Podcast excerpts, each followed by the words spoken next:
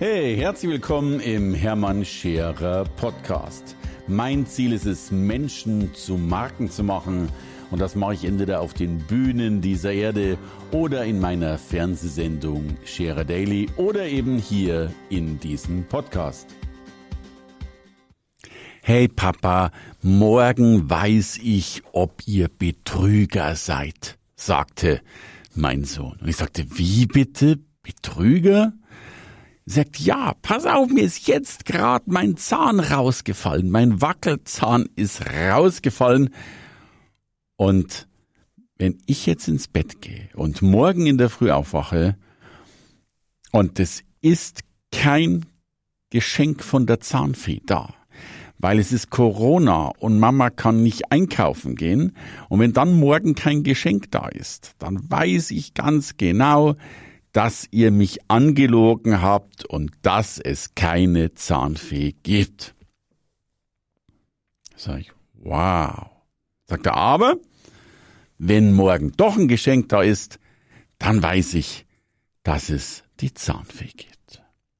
Und natürlich war ein Geschenk da und es gibt eben die Zahnfee. Zumindest noch in der Vorstellung meines Sohnes.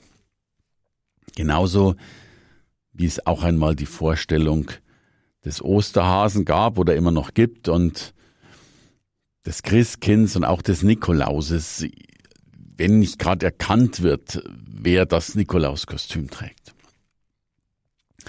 Und was mir mit dieser banalen Geschichte der Zahnfee wieder so klar geworden ist, ist, dass wir Menschen uns Geschichten erzählen. Wir erzählen uns Geschichten, um an diese Geschichten mehr oder weniger zu glauben, um uns nach diesen Geschichten zu richten und nach ihnen zu handeln. Und dabei überprüfen wir selten, ob die Geschichte stimmt, sondern wir leben die Geschichte, wir leben das Ritual der Geschichte. Und wenn wir schon vom Christkind reden, dann ist das ja auch die Geschichte von Jesus Christus, die es nun seit gut 2000 Jahren gibt. Aber vorher haben sich Menschen andere Geschichten erzählt. Und dann haben sich Menschen, wiederum auch nur ein Teil der Menschen, die Geschichte von Jesus Christus erzählt. Bis dann wiederum die Geschichte der Kirche erzählt wurde, bis dann wiederum ein Mann, nämlich Martin Luther, kam und gar nicht die, die Kirche verändern wollte, sondern die Selbstbestimmung der Menschen verändern wollte und mit einem rostigen Nagel eben sein Manifest an die Kirchentür nagelte und damit eines der größten Organisationen der Welt, nämlich die Kirche, zwei gespalten hat in katholisch und evangelisch, weil ein einziger Mann eine Geschichte die über 1500 Jahre erzählt wurde, plötzlich so nicht mehr glauben wollte. Genau so, wie wir uns die Menschen erfinden, wahrnehmen, wie wir uns Geschichten erzählen. So hat sich die Menschheit lange Zeit die Geschichte erzählt, dass die Erde flach ist. Dann war irgendwann mal klar, dass diese Geschichte falsch war und es hat lang gedauert, die Geschichte des Flachseins in den Köpfen der Menschen auch rund zu bekommen. Und by the way, mittlerweile ist eine sehr, sehr große Vereinigung der, der Flacherdler wieder entstanden, die jetzt wieder oder immer oder wie auch immer daran glauben, dass die Erde wohl doch nicht rund und eben doch flach ist. Und wenn wir sehen, wie sehr uns Geschichten beeinflussen, dann vergessen wir oft über deren Wahrheitsgehalt zu reflektieren.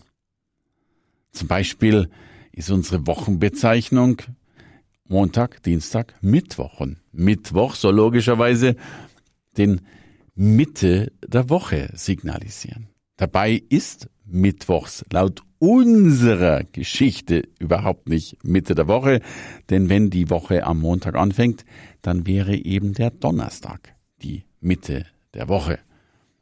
aber in anderen Kulturen, Klammer auf, die, die sich andere Geschichten erzählen, war eben auch der Wochenanfang ein anderer und darum war eben der Mittwoch der richtige, den wir falsch übernommen haben. Kurzum, wir leben in so vielen Ritualen, in so vielen Geschichten, die wir uns selbst einmal erzählt haben und die wir heute als Wahrheit annehmen. Und damit will ich die Freiheit geben, dass wir natürlich auch unsere Geschichten erzählen dürfen. Und wenn wir heute auf der Bühne stehen, wenn wir heute ein Buch schreiben, wenn wir heute irgendetwas tun, dann dürfen wir natürlich unsere Geschichte erzählen. Wohl wissend, dass sie subjektiv wahrscheinlich richtig, objektiv sicherlich falsch ist. Denn selbst die Frage, was ist eigentlich objektiv, ist subjektiv, wenn die ganze Welt etwas Objektives so subjektiv anschaut. Und Meinungen sind per se immer subjektiv. Und so kommen wir von einer Geschichte in die andere. Und wenn wir allein anschauen, wie viele politischen Geschichten in den letzten, ja, noch nicht mal 100 Jahren spannend waren. Da gab es natürlich den Faschismus. Dann gab es den Kommunismus. Irgendwann wurde der Faschismus abgelöst und es gab dieses große, ja, dann noch Wettlaufen zwischen der zwei übrigen politischen Welten, dem Kommunismus und dem Liberalismus, mag sein, dass der Liberalismus gewonnen hat. Und nun kommt Corona und die Frage wird sich stellen, wird die Welt nach Corona, sofern es das, was wir nach Corona nennen, überhaupt geben wird, die gleiche sein? Und wenn ja, wird dann noch der Liberalismus vorherrschen, dieses freie, schnelle Weiter, oder werden wir eine ganz neue Gesellschaftsordnung, eine neue Kultur, eine neue Geschichte uns erzählen über die Welt, so wie sie ist? Denn wer die richtigen Geschichten erzählt, wer die Menschen dazu motivieren kann, der hat natürlich große Macht. Es gibt diesen schönen Spruch, unseren Kindern erzählen wir Geschichten, damit sie einschlafen und den Erwachsenen erzählen wir Geschichten, damit sie aufwachen.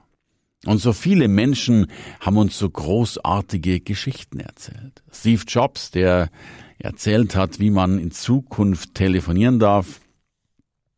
Elon Musk, der uns nicht nur erzählt, wie man die gesamte Automobilindustrie disruptiert, damit zum reichsten Mann der Welt wird und Tesla heute vermögender ist als alle Autofirmen fast zusammen, dann sind das ja nicht die Werte, an die wir glauben, sondern an die Geschichte, die wir hören und von der wir glauben, dass sie Realität wird. Denn der Börsenwert von Tesla ist ja wie so oft an der Börse nicht der echte Wert, sondern die Hoffnung, dass dieser Fortschritt, den er anscheinend in seinen Autos innehält, tatsächlich ein solcher ist.